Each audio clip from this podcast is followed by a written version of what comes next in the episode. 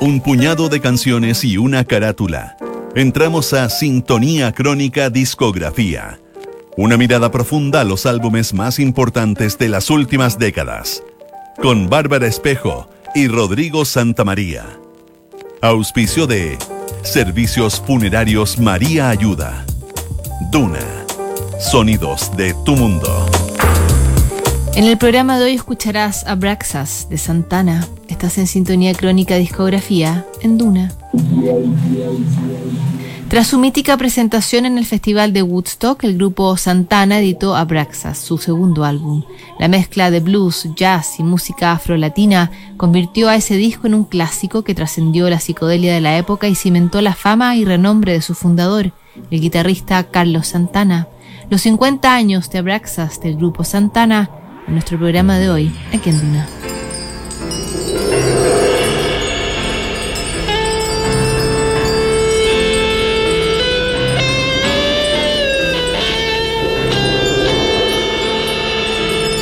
Corría el año 1970.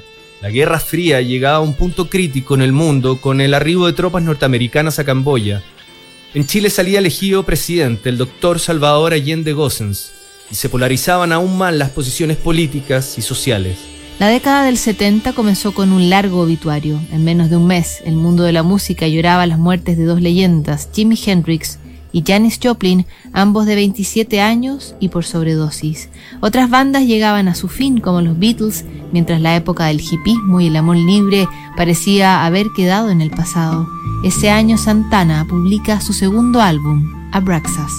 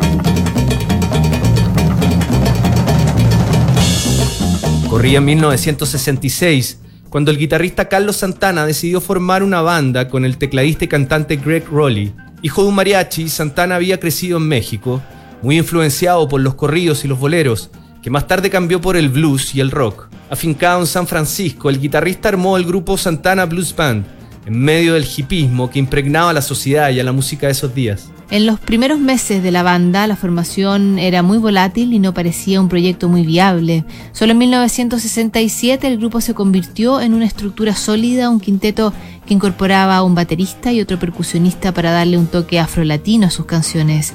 Tras un show en el legendario Fillmore West, Santana firmó con el sello Columbia y comenzó su carrera discográfica.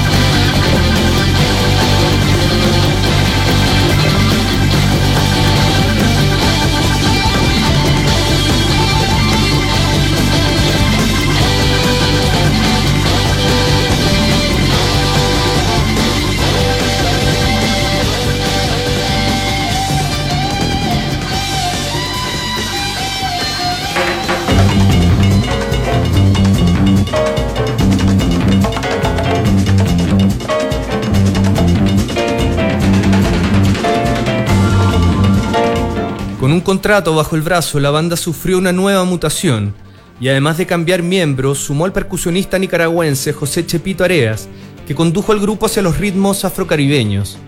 Esa formación grabó el primer disco de Santana que incluyó el éxito Evil Ways y un clásico como Soul Sacrifice. Solo faltaba una presentación más para llevarlos a lo más alto. En agosto de 1969 se celebró el evento más grande de la década, el Festival de Woodstock fue la cúspide y también el canto de cisne de la época hippie. Junto a artistas como Joe Cocker, Janis Joplin, The Grateful Dead y Crosby, Stills, Nash Young, Santana se presentó en el descampado de Bethel. La actuación se transformó en uno de los clásicos de ese festival y de paso, impulso para que Santana volviera al estudio a editar su segundo álbum.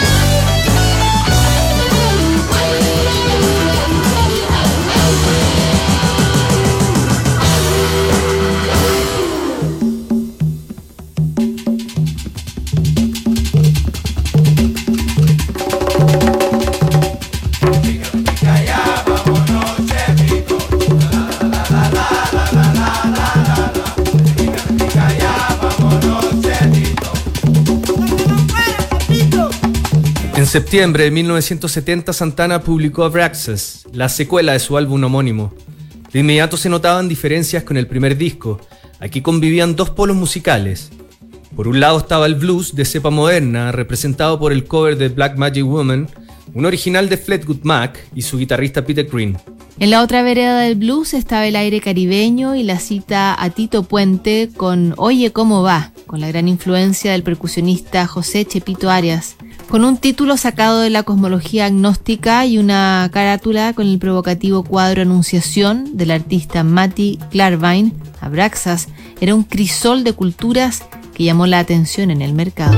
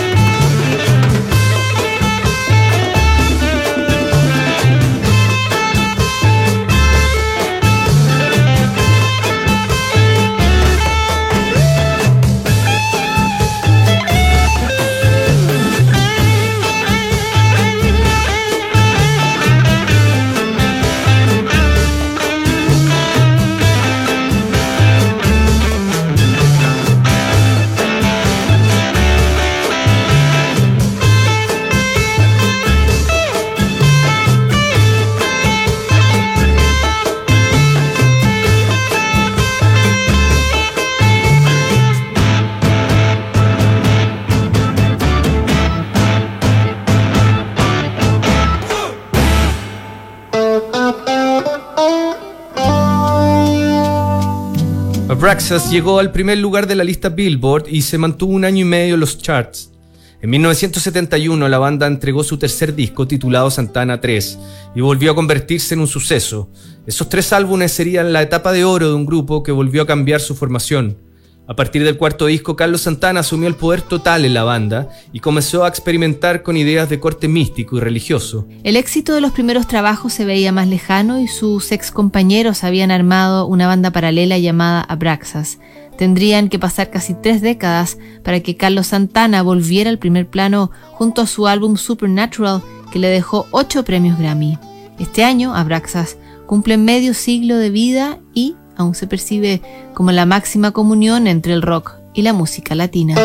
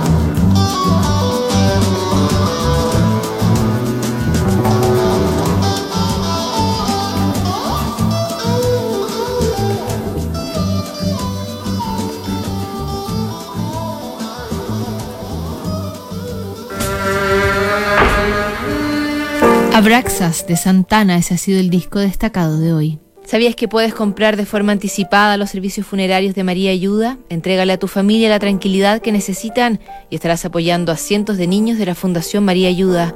Convierte el dolor en un acto de amor.